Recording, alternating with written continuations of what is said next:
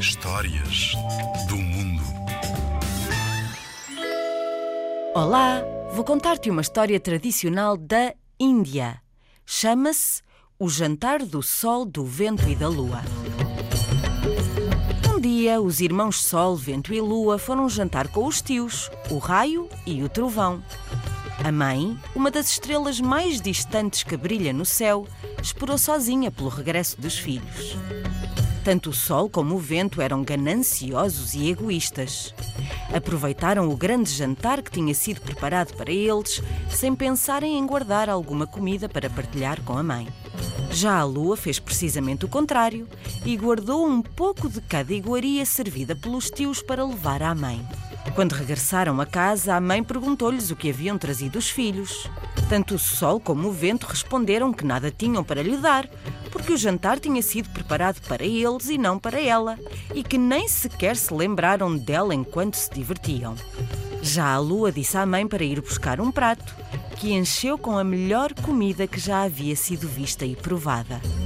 A mãe estrela olhou para os três filhos e disse-lhes: Sol, porque saíste para te divertir e nem te lembraste da tua mãe?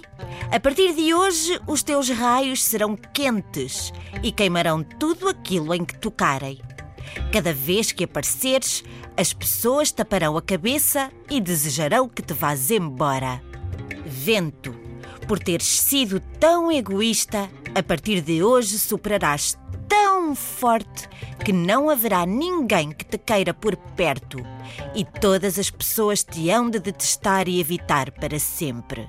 Mas à lua, a mãe disse: Filha, porque te lembraste de mim e quiseste partilhar comigo os teus bons momentos, a partir de hoje serás sempre fresca, calma e brilhante. Os teus raios serão puros e todas as pessoas olharão para ti com felicidade.